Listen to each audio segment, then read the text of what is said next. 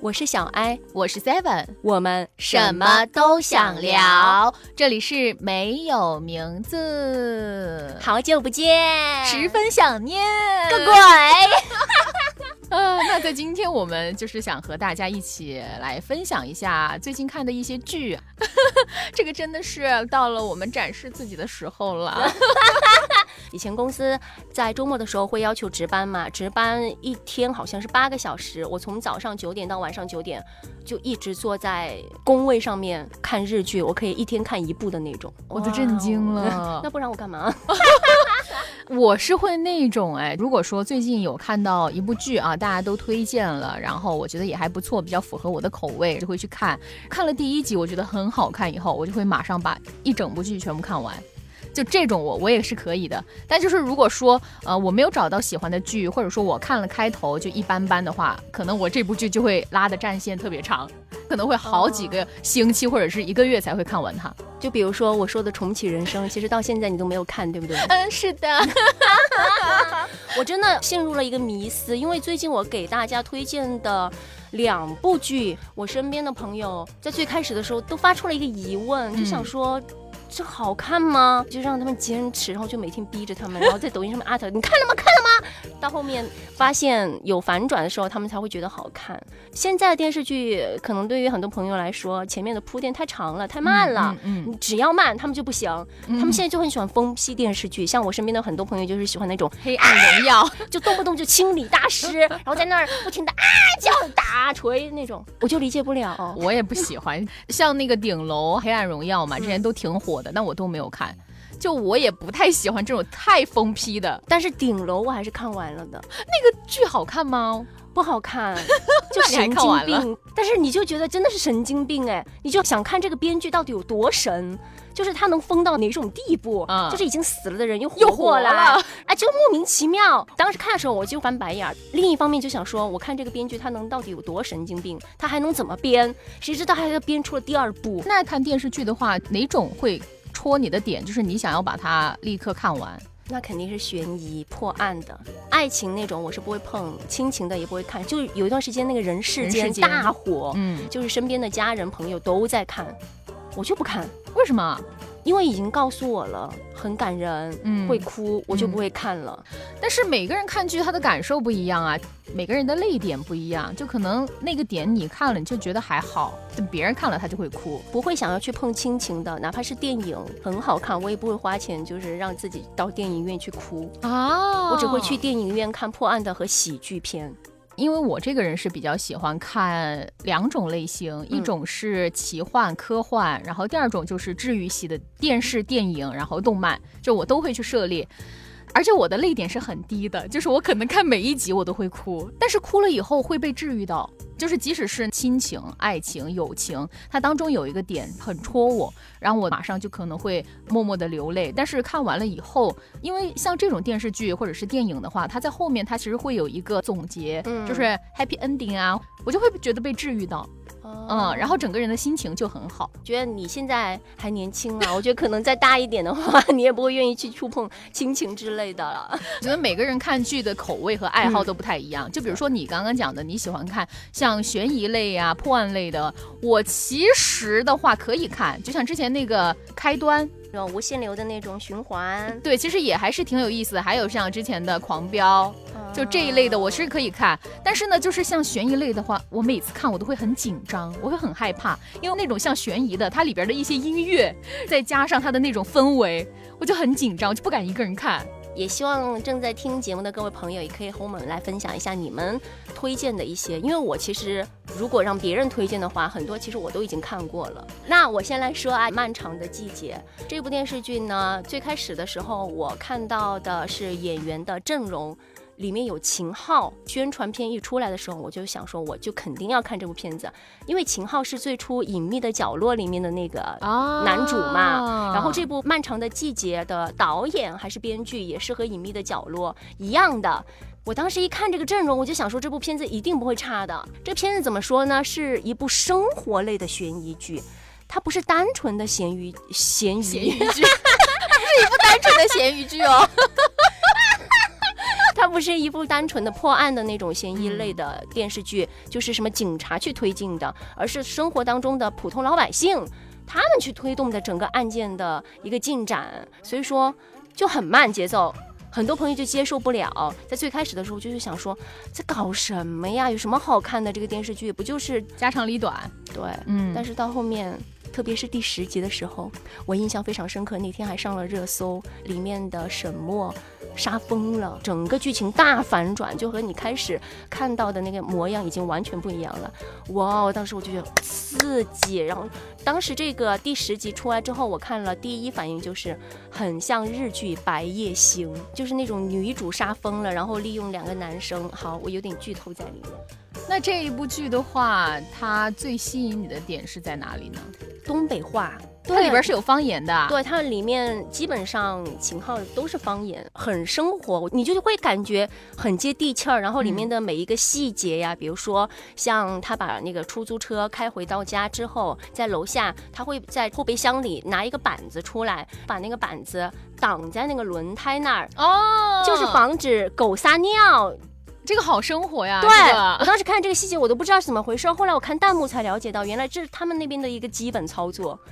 就很细，每一个细节都很细，它每一个点也不会让你觉得说是多余的。就这一部分其实根本没必要什么的，我觉得每一个部分都很有必要。这部剧，嗯，这很有意思，我就希望大家都去看这部剧。虽然我说了个半天，好像也没有说出个什么。那这一部剧它现在是完结了吗？已经完结了，大概是多少集呢？好像是十二集。哎，那还好，它相当于是一个短片的电视剧，也没有短片啦，一集一集。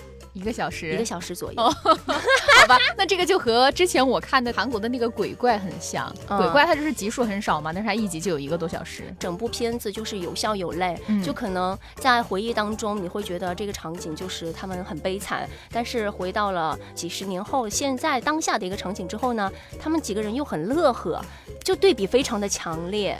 也会很抓你的心，还有就是在最后一集的时候，很多朋友哭了。范伟他当时对着几十年前的自己就说让他别回头，那个场景让很多人哭了。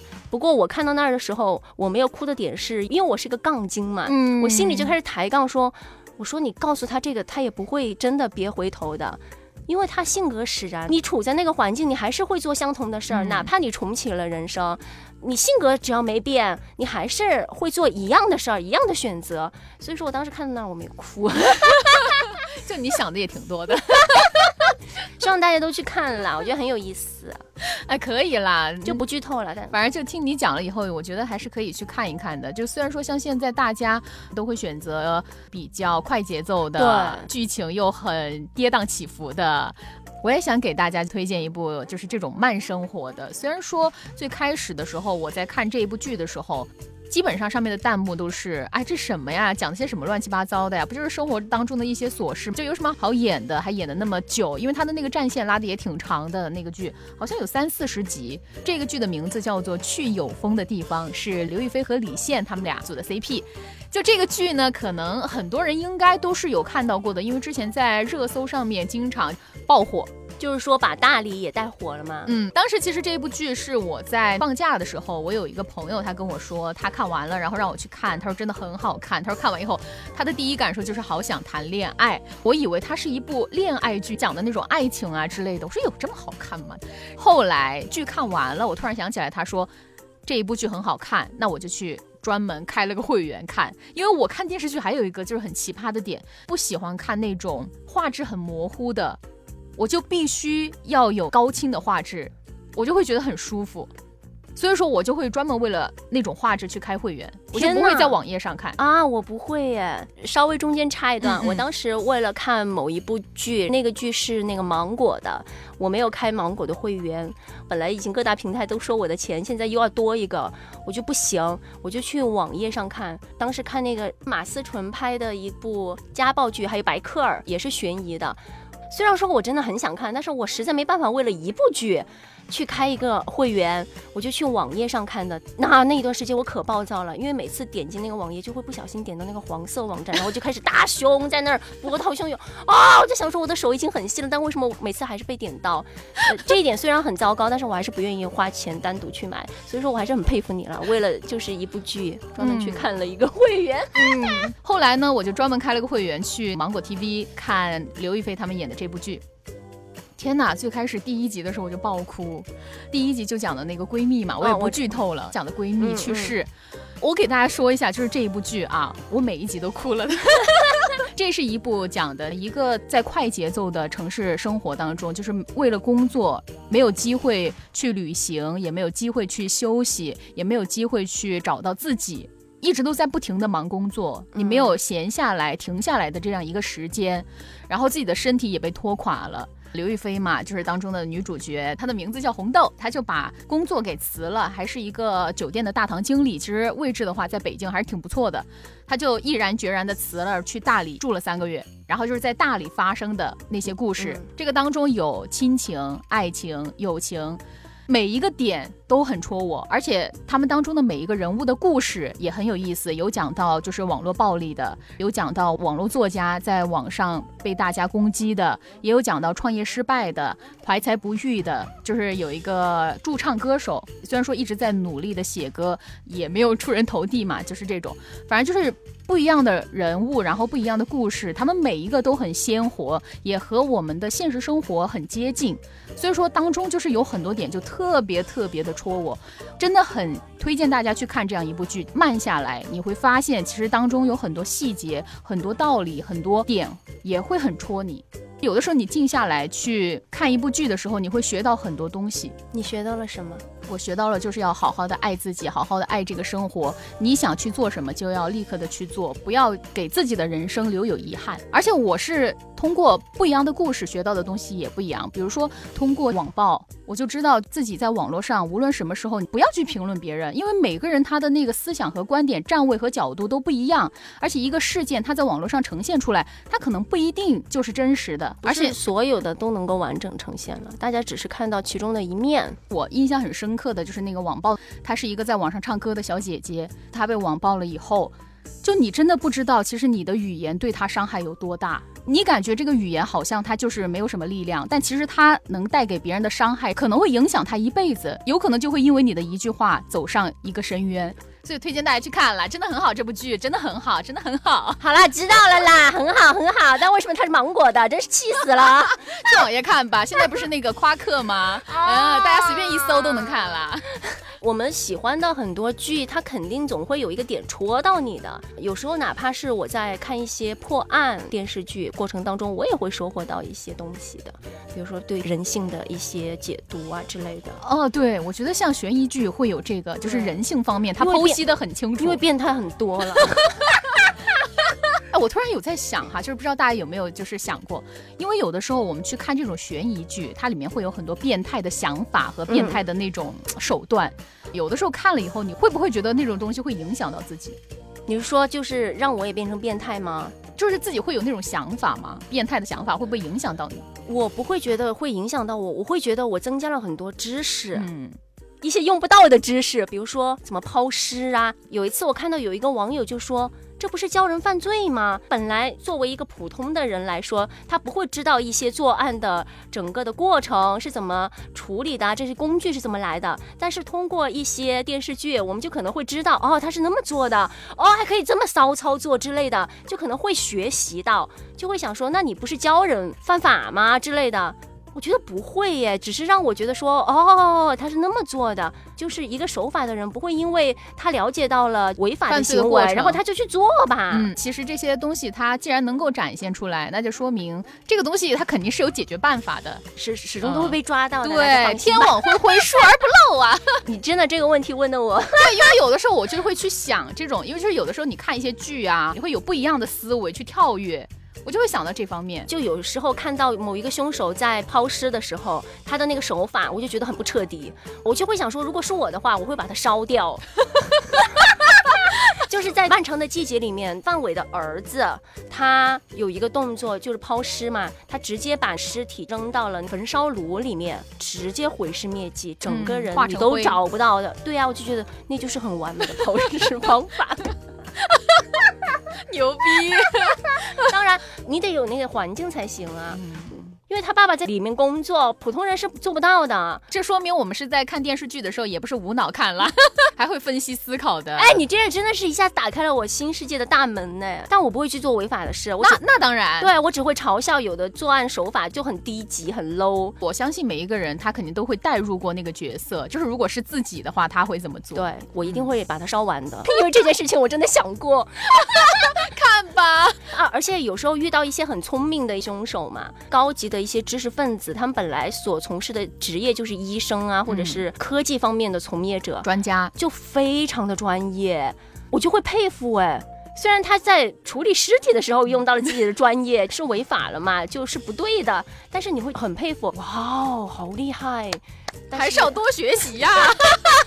这个手法，我去，真牛！对，会这样的，会这样，就会很佩服。就是优秀的人，就做什么事情都是优秀的。就优秀的人，他做什么，你都会从他的身上看到一些闪光的地方。对。但是这个违法犯罪，咱们还是不提倡啊，不提倡。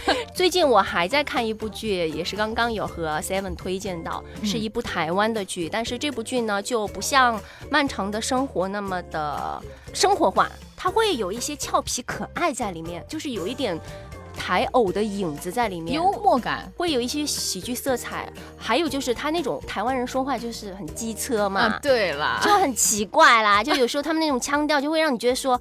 啊，什么东西啊？就是会翻白眼，就会觉得说这合理吗？啊，天哪，他们年轻人还这样吗？就是很幼稚的那种。这部剧呢，在处理的过程当中，虽然会有一些这样的小问题在里面，但不妨碍它的一个大的方向，我是很喜欢的。这部剧叫《不良执念清除师》，就是有点玄幻色彩在里面啊，类似于男主有点通灵的那种，只要一写毛笔字就会通灵。马良啊。结果他们说有一点像一部日漫 《夏目友人帐》，因为我没看过那部日漫，所以说我不是很知道。哦，跟这个很像吗？《夏目友人帐》是我每一季都看完了的，是我这个菜。第一集的时候还是有一点恼火啦，因为铺垫嘛，要介绍人物之类的，你就看到那种台湾腔，就觉得有点难受，就很机车啦，怎么办啊？还不是只有忍受，就就忍就忍了一下，然后第二集就开始慢慢的人物就铺垫完了，故事就已经开始了。他是通过男主爸爸去世和爷爷躺在医院，引发出了一系列的故事。就是他在最开始的时候，其实不知道自己有特异功能，就是在爸爸去世之后，然后爷爷。昏迷，他就开始出现了特异功能，就有那种类似鬼魂或者是幽灵那种东西，就找到他，让他去帮助那个鬼完成未了的心愿，完成他的一些执念。如果他的执念一直在的话，他就永远。不能够在这个世界上完整的消失，就会一直在那儿游荡。每两集一个故事那种去破案，通过破案嘛，去完成幽灵的心愿，完结他们的执念之后，然后再写一个毛笔字，幽灵就不在了，消失了。其中有一个关于林永川那个男生的故事，就是非常感动人。一个很温柔、善良，但是很孤独的人，在这个世界上消失了，直到有一天他的纹身。找到了男主，就说他一定要知道自己主人或者是一直陪在自己身边的那个人，他叫什么名字，引发男主去找这个林永川这个人，一系列的故事牵扯出来。就那个男生他的故事。可能因为我自己和林永川有过类似的心情，嗯，所以说我看到林永川的那个故事的时候，我心里就是一激，我就觉得这个人很好，很温柔，很善良，就很感动我。但是我又不能剧透，因为当时这个故事，我小艾姐是跟我讲了一遍的，就这个电视剧我也没看过。当时她给我讲完以后，我就想去看这个电视剧，因为我觉得这一部剧它其实也是有点偏向于魔幻色彩的那种。治愈系的电视剧，我对这方面的电视剧是很喜欢的。而且呢，他当时给我讲了这个男主角林永川，对吧？哇，他真的很细腻，你能看到人性当中的那种闪光点，就很美好。为什么就他在世的时候没有人看到他？如果他是我男朋友就好了。我心里会那么想啊。但是我觉得，不，如果说他真的在你的面前，你在现实生活当中遇到这样一个人，你不一定，因为你现在看电视剧，你站的是上帝上帝视角。视角，也许当他真的出现在我的生活当中，他可能就跟他自己所生前遭遇到的在公司的待遇是一样的，就是身边没有任何同事会看到他。会觉得他就是一个不起眼的人，只会觉得他是个怪异的人。就因为我们站的是上帝视角，所以我们就是会有圣母的心。他如果帅一点的话，我还是能看到的啦。就是如果他和电视剧当中 哎，帅吗？帅帅的，啊，帅哥！每一个故事的结尾都会有一个主题的升华，就升华到人性啊。面对生死啊，还有人的一些执念，因为我相信每个人都是有一些执念的，无论是好是坏嘛。嗯就好的方向去发展的话呢，就可能你会坚持的做好某一件事情；但如果是坏的方向，非常极端的话，也会引发一系列的一些非常疯狂、变态的一些人的出现。到最后，其实执念还是要靠自己。虽然男主会帮助你，但是也要你自己去接受，就是男主给你的那个结果。希望大家都如果有时间的话，可以去看一下，也不用太急啦，因为还在更新。我反正是产生了很大的兴趣，就是听他讲完了这一部剧啊，我就想起来了我之前看的一部韩剧，因为跟这个有点类似。嗯嗯嗯，呃，我相信很多人都看过这一部剧，就是叫《明天》，是金喜善、李柱赫演的这样一部带有奇幻色彩的电视剧。因为韩国它其实是一个自杀率特别高的国家，所以说阴间已经住不下了，地狱要满了，就有了一个组织走马灯，它成立了一个专门的小组。拯救那些想要自杀的人，引发的一系列的故事。这一个剧当中，它是属于那种每一集都是一个小故事，当中有讲到网络暴力，有讲到被遗忘的老兵，有讲到宠物和主人，还有讲到身材被别人嫌弃的这样一个人，就是属于那种职场霸凌或者身材霸凌吧，嗯嗯嗯这方面的，还有慰安妇。所以我觉得这一部剧它其实特别有意义啊，就是这些题材我觉得还挺赶的，每一个人都有他自己的故事，通过阴间使者的拯救。最后，他们就是放弃了自杀，好好的生活，挺有意思的，就是又玄幻，又能够治愈到你的心，还能从中学到一些关于人性的东西吧。推荐大家去看吧。最主要的是里面的那个李柱赫太帅了，这才是重点，对不对？就无论如何，我都要推一部李柱赫的剧来看了。当然他是我的老公。屁嘞那你这么说，《漫长的季节》里面的那个聋哑人还是我老公呢？就老公太多了，看一部剧多一个老公。但是我跟你讲，这部剧啊当中的男演员我们先不提，就这部剧的题材很好，嗯就这部剧的题材你也看过吗？对，所以我还是希望大家去看啦。嗯，为什么你不发表呢？因为其实这种剧就有一点和不良执念清除师差不多了，嗯就是通过人物嘛把它串起来。像类似的剧也有很多呀，比如说我的遗物整理师，我觉得那个也是非常感人的。我也是每一集都哭。对，那个通过去整理。别人的遗物，引申出背后的一些故事，嗯，很多题材都是通过这样哎，像我在去年和今年都在追的一部《模范出租车司机》，也是讲的类似的，通过主角然后去串联起每个人想要复仇的那个人的背后的那一连串的故事，又反映人性啊，然后社会现象啊之类的。哎，所以说其实这样下来，感觉我们还是都很喜欢去看别人的故事，就是别人的故事到底讲了一些什么东西。虽然说这些故事都是平常人、嗯普通人他们身上所发生的，但是最后它能带给我们的一些思考啊、一些启发呀是不一样的。对，一千个人就有一千个哈姆雷特，嗯，刚刚你说到的呃韩国很敢拍，可能也是因为背景的原因嘛。嗯嗯还有一点就是他们。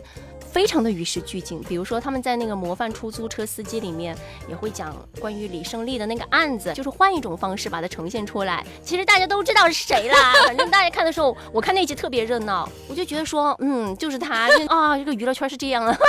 就其实弹幕大家都知道，对，也会讲当下非常普遍存在的一个关于电诈呀之类的、缅甸呀这些乱七八糟的社会现象都会写进去。所以说他们就和热点结合的很好嘛，结合的很快。对啊，因为它真实的反映了我们现在所处的一个环境面临的一些社会问题、社会现象，可能是没办法。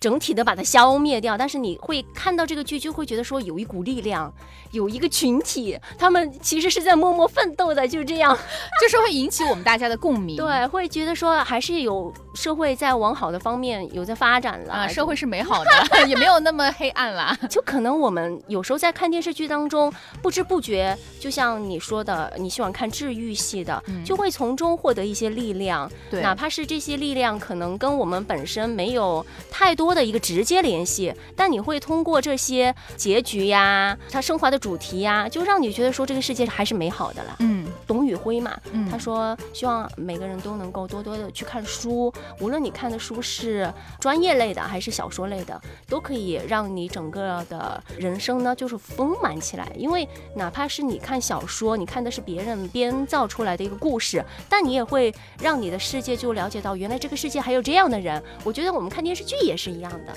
就扩大了我们的认知。就我们可能自己。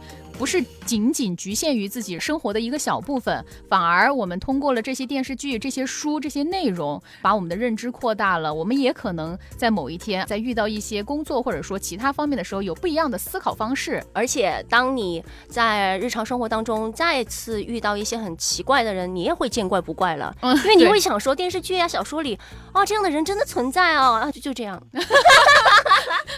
就见多了也就那样了，这就是所谓的见多识广，而且见多了也能够举一反三，还是多看书啦。如果有时间的话，也可以看看电视剧了。我自己反正很喜欢看电视剧，反正我觉得无论是看电视剧，还是看书，还是听歌，还是怎样，只要你去接收不一样的知识、不一样的消息、不一样的内容，都是对你有好处的。不要去在乎结果怎么样，你只要去享受这个过程就好了。当然，我自己最后还是想表达的一点就是，大家不要觉得有一些电视剧它的节奏很慢啊，就放弃了，少刷抖音了，就不要三分钟看完就是一部小说啊，一部名著啊，一部电影电视剧这种。虽然我自己也在看了，就还是希望大家能够静下来、沉下来。嗯，因为你会有不一样的体会吧。最后也是大家有一些什么好的剧呀、有趣的呀，你们最近在看的呀，都可以在评论区分享给我们，因为我们有的时候也会剧荒的哟。对，像很多电视剧我都可以推荐的。嗯，我突然想到了一个，某天灭亡走进你的家门，鬼怪，然后鬼怪我到现在都还没有看过，真的那个很好看，因为我好像看到有爱情的元素，我不是很愿意看爱情的东西。对，它就是爱情啊，那就算了啦，就不要啦。我就要要看那种九号密室啊，那种有反转的那种剧啊，还有不知道大家喜不喜欢看日漫啊？最后也可以给大家推荐几部啊，比如说像《鬼灭之刃》啊，《白兔糖》啊，《白兔糖》也是一个治愈系的，其实也挺有趣的。就听这个名字好像有点幼稚啊，但它其实内容很好，讲的很好。还有《紫色的梦幻城堡》啊，是叫这个名字吧？反正它是讲的那种人偶，超有意思。那我也要给大家推荐《华灯初上》，很好看。我听你们说了的，你还没看？没有看。我听你们说了的，但我没有去看。就第二部没有第一部好看，第一部非常好看，是吗？嗯，我主要是动漫太多了，实在是看不。大家可以去人人视频看了啦，大家可以去哔哩哔哩看动漫啦。哔哩哔哩要会员啊，没关系，你可以去网站上搜。如果你不用看弹幕的话，我还要给大家推荐几部。有一部我们国产的动漫叫做《玲珑》。哇，真的很有意思！我前段时间看了那个《中国奇谭》前面几集，其实也还可以，挺有意思的。我有一集没看懂，它是比较那种意识流，我就觉得自己就是受到了侮辱，就是我在看一个动画片儿。然后我还没看懂，我就不能接受人家说我们看动漫是看动画片儿，怎么就是动画片儿了？动画片儿和动漫是两个东西。因为在小的时候嘛，就是有那种很传统的思维、固化思维在脑子里，动画片儿就是小孩看的东西。嗯嗯啊，哪怕现在我看动画片儿，就看动漫，我就会想说，我居然能看不懂。会有啊，这个很正常啊。就是狐狸的那一集，大鹅和狐狸那个，我没看懂。后面我就忘记这部片了，因为之前。三体那个动漫出来的时候，我当时还花了钱去充了一个哔哩哔哩会员，好难看，真的很难看。我真的没想到他会那么难看。最开始的时候我还很惊艳，我看到叶文洁出来说，我说啊，这个形象真的啊，就是本人。结果看了那个三体的电视剧，哇，那个动漫是个什么鬼啊？天哪，我不要再看了，我真是花了一年的钱啊。有对比吗？才有伤害。大家也可以去看一下三体了，如果有兴趣的话。很震撼，就我们想推荐的太多了，对，一时之间也说不完。而且我觉得我说的没有你好哎，就是你把整个大致的故事轮廓讲出来了。我不知道我讲了个什么鬼。你讲的是哇，这个真的很好看，很好看，你们赶紧去看。没有啦，就是每个人他其实分享的这个东西的点和表达的方式都不太一样。我真的很谢谢你那么安慰我了。当然啦，我是一个安慰小能手、贴心小天使，但你没有安慰到了啦。就比较敷衍，对我真的是讲的一团糟啦，没关系啊，大家去看就行了。对啊，因为其实本来电视剧这个东西，我觉得每个人他看下来的感受都不一样。对，可能大家看了我们俩推荐的，觉得说什么东西呀？对呀，也可能不能理解啊。有的人说不定看了以后，哇，好好啊，真的找到了宝藏剧呢，也是有可能的。对，说不定有的朋友就是看了之后就跟你抢老公 啊，不行，老公是我一个人的啊，李竹鹤是我的啦，是我的啦，就这样。好吧，那我们这一期节目就是这样喽。欢迎大家去看新剧，也赶紧在评论区和我们一起聊起来。大家一定要去看那个《漫长的季节》，然后你就会喜欢上里面的聋哑弟弟啦。嗯，我就不多介绍了，你自己去看吧。好，拜拜，拜拜。